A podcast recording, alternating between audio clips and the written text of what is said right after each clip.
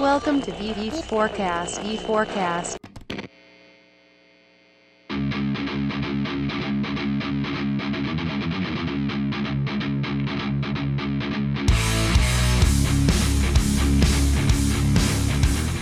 Você está ouvindo o V4Cast na edição especial do V4 Hangouts. Todas as quartas-feiras você confere uma edição em áudio da live que acontece todas as segundas-feiras para tirar as suas dúvidas sobre marketing digital.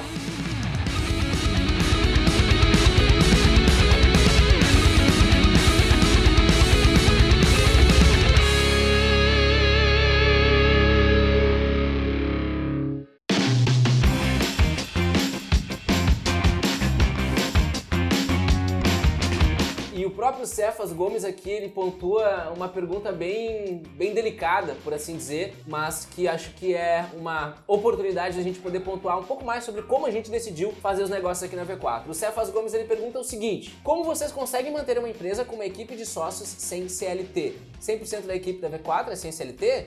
Pode falar mais sobre esse feito? Sócio não, é- não tem CLT, né? Então é meio. É, mas um aspecto assim, para ser direto, Ser Cefas, colaboradores com CLT. É, a gente tem a equipe societária da V4 Company, todo mundo está organizado dentro de um mesmo contrato social, então somos todos empresários, parceiros da mesma empresa, o que não nos exige nenhuma outra maneira de formatação, mas basicamente os colegas aqui na V4, a gente tem uma posição bem clara quanto a isso. A gente acredita que assim, para quem não sabe, para que uma empresa atenda às exi- às exigências da consolidação das leis do trabalho, que é o que a gente conhece por CLT, ele precisa arcar com uma série de custos que são não diretamente usufruídos pelo empregado, mas que são basicamente usufruídos pela, pela União, né? pela, pelo Estado. Então, possivelmente, por uma regra geral, isso muda de segmento para segmento, muda de especificidade de colaborador para é. os outros. Mas basicamente hoje, se tu contrata um cara e esse cara ganha líquido mil reais, por exemplo, o custo do empregador é de pelo menos 2.200 reais. É um rate de 2,2 em cima do, do salário líquido do funcionário. Além disso, é importante a gente. Isso é um lance que muita gente sabe, mas se a gente for ver da onde surgiu a CLT, é basicamente de uma dinâmica de, da, da seguinte visão: ah, temos aqui o patrão explorador e o empregado que não sabe nada da vida e ele precisa ser protegido porque ele é um ignorante.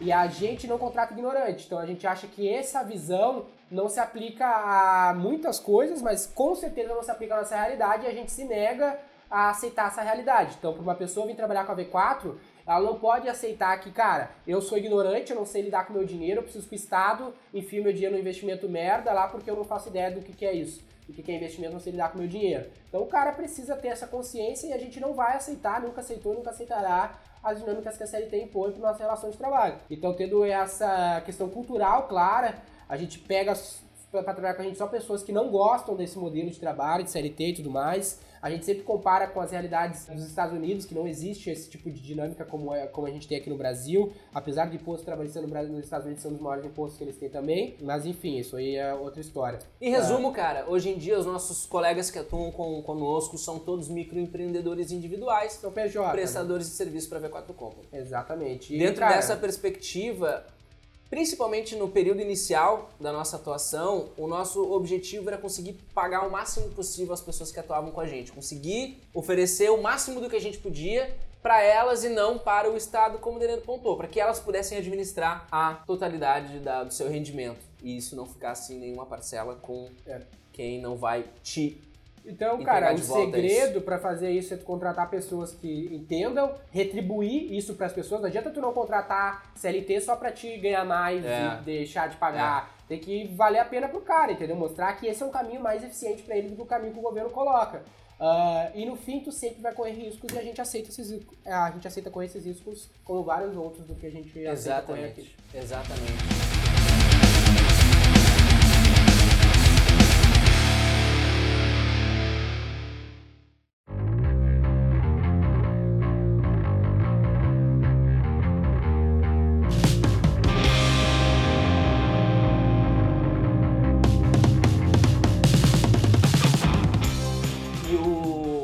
Henrique Carvalho, que um dos primeiros colegas que, que nos congratulou hoje à noite também, e sobre o processo de produção de conteúdo, como organizá-lo de maneira eficiente. A gente tem um uma linha de pensamento que eu acho que até os colegas aqui já pontuaram, né? Que é justamente definir uma linha editorial. Todos os conteúdos que a gente produz aqui, Carlos, na V4, eles são muito claros para quem é o nosso público-alvo, então a gente não não tá falando aleatoriamente para ver se faz sentido para alguém. Não, a gente sim entende o nosso público-alvo, as variabilidades do nosso público-alvo e orienta conteúdos para conseguir engajar cada um desses nossos públicos. E a gente faz isso através dessa definição de linha editorial. E basicamente essa é a visão estratégica mais relevante para o tipo de conteúdo que tu precisa fazer. Depois disso, tu vai cair em aspectos operacionais, e daí vai ser muito particular a dinâmica de atuação que tu faz. Aqui na V4, cara, a gente geralmente ah, concentra uma data para gravar um volume de conteúdo e a gente faz isso ao invés de gravar, como a gente tem conteúdos todos os dias, existem eventos ao vivo, como esse, que a gente faz aqui justamente em que ele é um fim em si mesmo, então conforme a gente interage, a gente já tem a finalização desse conteúdo, ao mesmo tempo como a gente tem o stack de material cru que a nossa equipe audiovisual vai editando e disponibilizando. Querendo fazer um adendo aqui, pessoal, para quem está nos ouvindo no V4Cast, para você que não sabe, esse programa, essa live, ela fica editada e disponível até quarta-feira, no máximo na quinta-feira, lá no V4Cast, onde é o nosso podcast. A gente tem diversas entrevistas, além das versões editadas aqui do V4 Hangout. E você pode acompanhar lá caso você não queira nos ver aqui ou não tenha oportunidade de acompanhar até o fim queira aproveitar este meio aí de fazer.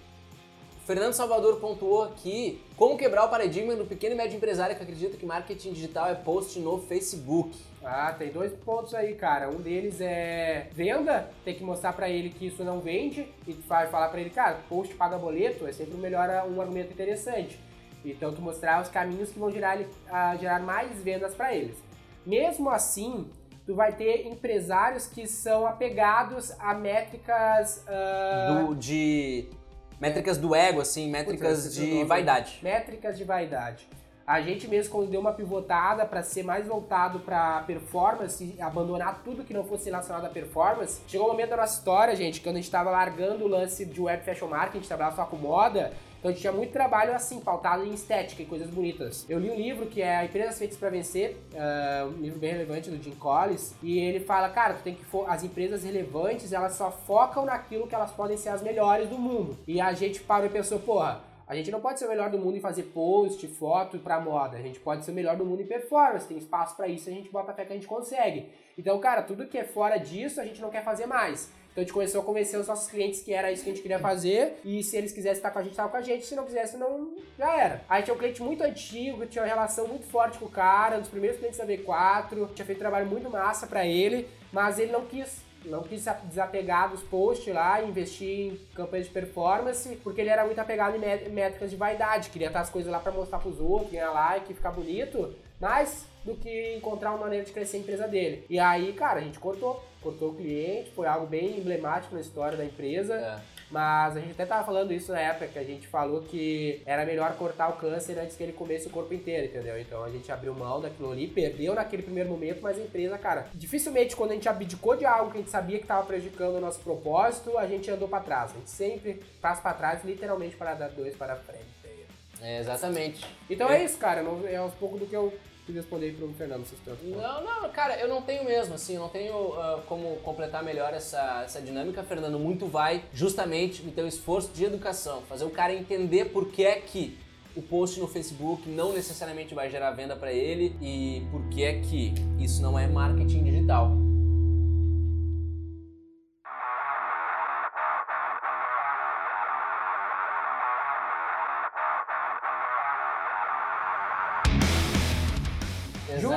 Anacleto, Anacleto. Uh, Anacleto disse que hoje está na mesma estrutura inicial de quando eu comecei a V4 trabalhando na cozinha da minha mãe e tem uma ticket de cliente. E ele pergunta em qual momento eu decidi escalar ou sociedade. Uh, nunca decidi escalar, cara. A decisão de escalar, ela sempre esteve lá. Não foi o um momento uh, que eu, puta, agora é a hora de escalar. Meu, é sempre a hora de escalar. Eu estou procurando e esperando a oportunidade aparecer. Sempre que a oportunidade aparecia, eu tentava agarrar e se ela não estava ali, eu estava tentando achar, entendeu? Então essa é a minha visão. Criei a empresa para ser a maior empresa do mundo desde sempre, desde a cozinha da casa da minha mãe, desde a primeira empresa que eu quebrei lá com 17 anos. Então eu só fui encontrando as oportunidades, cara. Talvez por esse motivo eu consegui acelerar a empresa mais que muita gente, porque eu tive essa missão desde sempre e fui buscando as oportunidades e algumas delas surgiram. Talvez outros caras que conseguiram no mesmo tempo fazer mais do que eu conseguiram encontrar outras oportunidades que nós aqui não conseguimos. Então, a sociedade também, cara, só foi esperar as pessoas certas aparecerem. Uh, eu não comecei só com sociedade porque eu não tinha ninguém na minha vista. Lembrando que sociedade é um assunto que vocês estão comentando que pode ser importante. Não é algo que tu faz entre amigos. Eu e os guris aqui que somos sócios, a gente não se conhecia antes da V4, não Dificilmente a gente ia interagir se a gente É, a gente é de realidades junto. diferentes, mas é um ponto da sociedade. A sociedade é algo complementar, tu não tem que fazer com parente ou com amigo, tem que fazer. Pode ser que seja vir a ser com amigo, cara, mas dificilmente dá certo das sociedades que eu admiro, por exemplo. Normalmente a sociedade é algo complementar, então, puta, quando eu encontrei pessoas complementares, que eu vi, cara, esse cara tem os mesmos valores, os mesmos propósitos e faz algo que eu não faço, tamo aí, vamos, uh, vamos junto que a gente pode fazer algo melhor. Então sempre esteve lá, cara. É a sociedade é algo necessário. Tu precisa ter pessoas contigo. E pensa que quando tu é uma empresa pequena, como é que tu vai te tornar sexy perante outros concorrentes que estão empregando, estão dando oportunidade de trabalho? a sociedade sempre foi uma, uma jogada para tornar a V4 mais sexy para quem, pra, em relação à competitividade de mercado para atrair boas pessoas. Não sei se respondi a tua pergunta, se do contrário, comenta aí que eu estarei um pouco mais.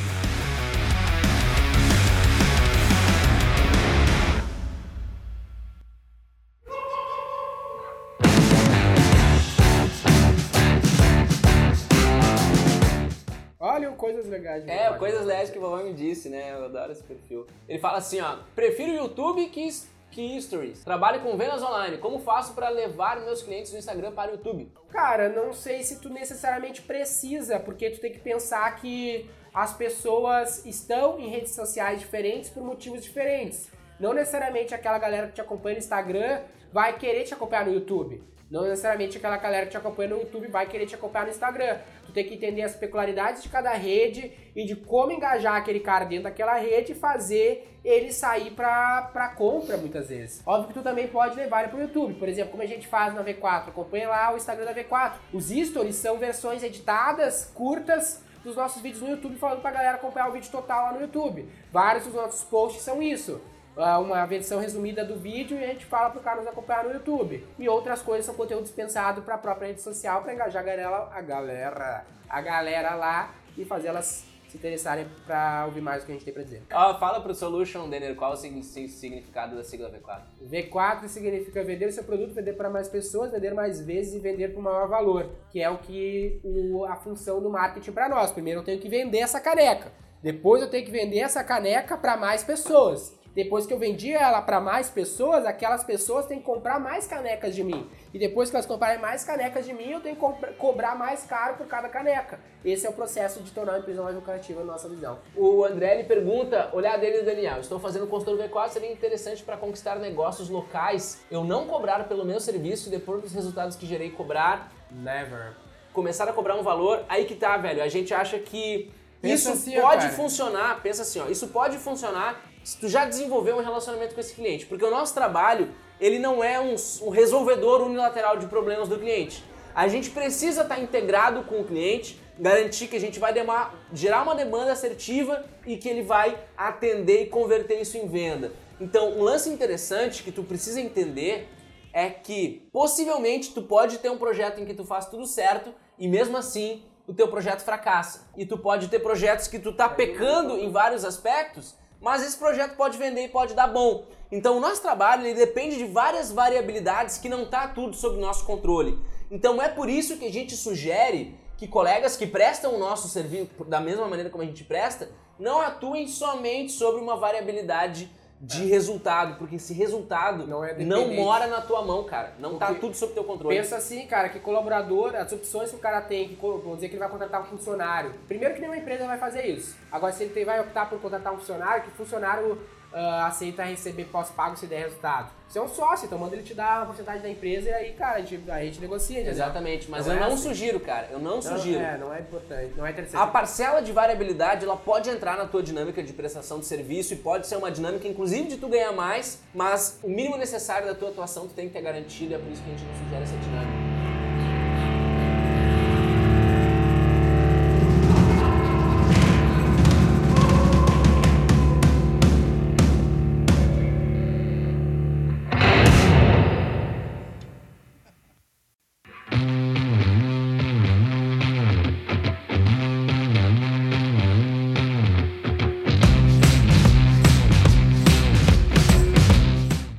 Felipe pergunta como conquistar uma conta do Spotify. Cara, isso é uma conta que a gente nunca poderia ter alcançado através de esforços nossos de ir atrás do Spotify.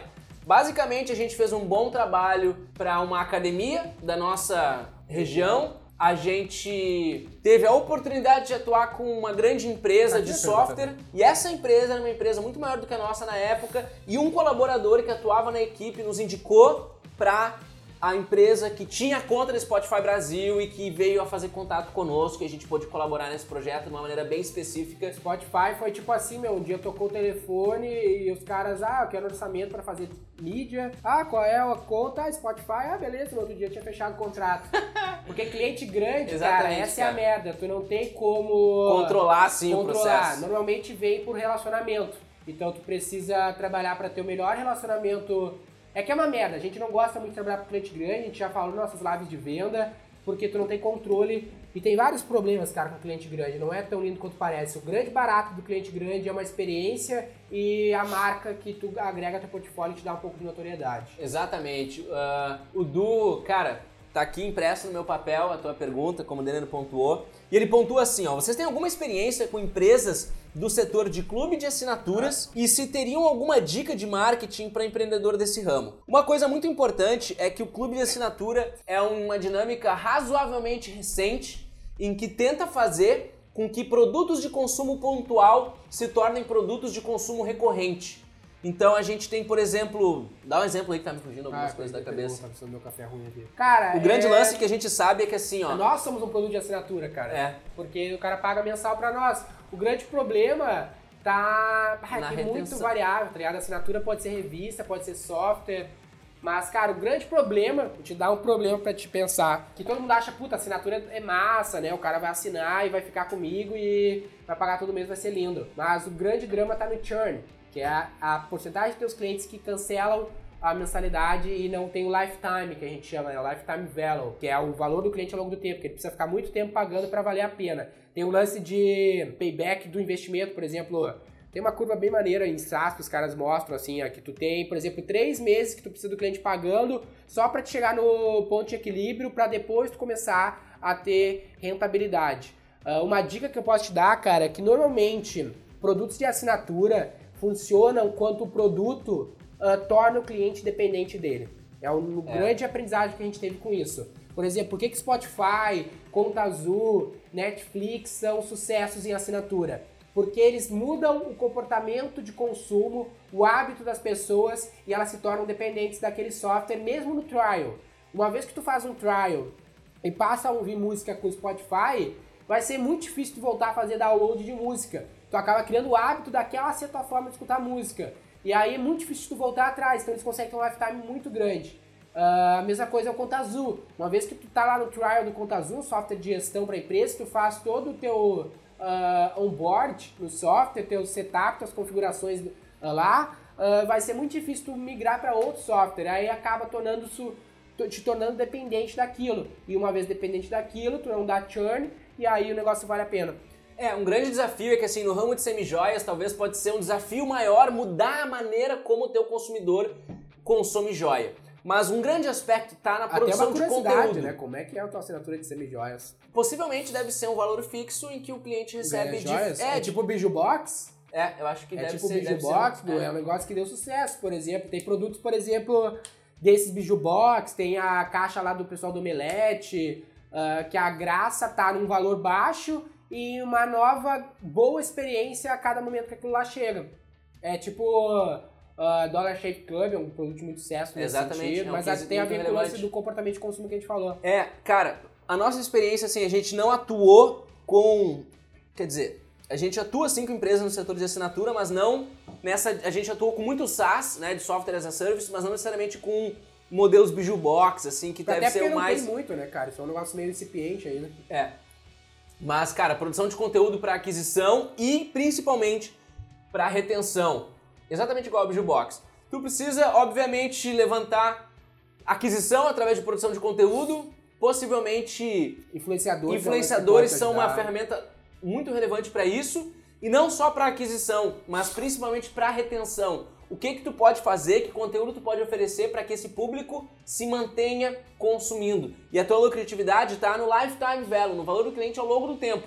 Não necessariamente quanto mais ele paga, mas sim quanto mais tempo ele paga. E esse assunto é, cara, é um assunto muito vasto. Um lance que é E- legal, cara, do pensar no conteúdo da influenciadora nesse teu setor, é que muitas vezes a pessoa vai se ficar assinante só pelo medo, pensa que o medo é um, é um critério de motivação muito maior do que qualquer outro. As pessoas às vezes ficam em algo, aderem a algo por causa de medo de perder a- a- alguma coisa. E o que, que o teu produto tem a ver com isso? É que às vezes a pessoa pode estar assinando com medo de não ah, perder, a, de não estar na moda. É. né? Então, tipo, uma influenciadora que ah, evangel- é, endossa o teu clube de assinantes, Biju, ah, vai mostrar pro teu cliente que, cara, puta, se tu não tá assinando, tu perde a chance de estar na moda. Puta, o teu produto toda vez, todo mês, te coloca na moda, entendeu? E se tu É. não assinar, tu vai correr o risco de não estar na moda. Da mesma maneira que, eu, que acontece comigo como consumidor, por exemplo, que eu sou assinante desde que existe o do meu CS.com lá do Flávio. E eu, por muito tempo, consumi muito, muito conteúdo, mas de um ano pra cá eu parei de consumir ah, por causa do meu foco no inglês, então eu abri mão de estudar. Mas eu não, não cancelo, não dou churn, porque eu, eu tenho medo de perder a chance de uma hora eu precisar fazer uma pesquisa de algo ou ter uma promo interessante lá e eu não fazer parte daquilo ali e perder a oportunidade. Então esse argumento de perder o medo às vezes é muito maior do que qualquer Exatamente. Pesquisa sobre o conceito FOMO. F-O-M-O, que é Fear of Missing Out, que é o mesmo conceito que te faz teu telefone tremer e tu, porra, alguma coisa aconteceu que eu preciso ver pra eu não ficar desatualizado. Essa, essa mesma dinâmica orientado ao setor da moda pode fazer com que as tuas estratégias, sei lá, pelo menos abram a tua mente para outros aspectos, né? Mas como eu pontuei, isso é muito, muito grande.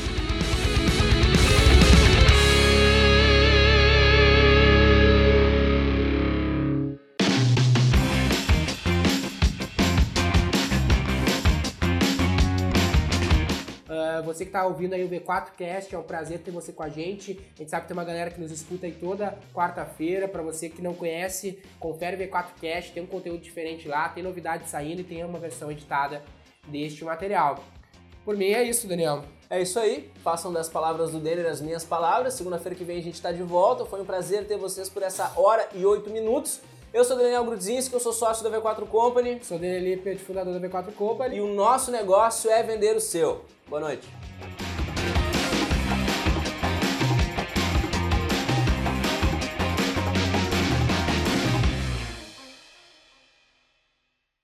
Este conteúdo é um oferecimento V4 Company. O nosso negócio é vender o seu.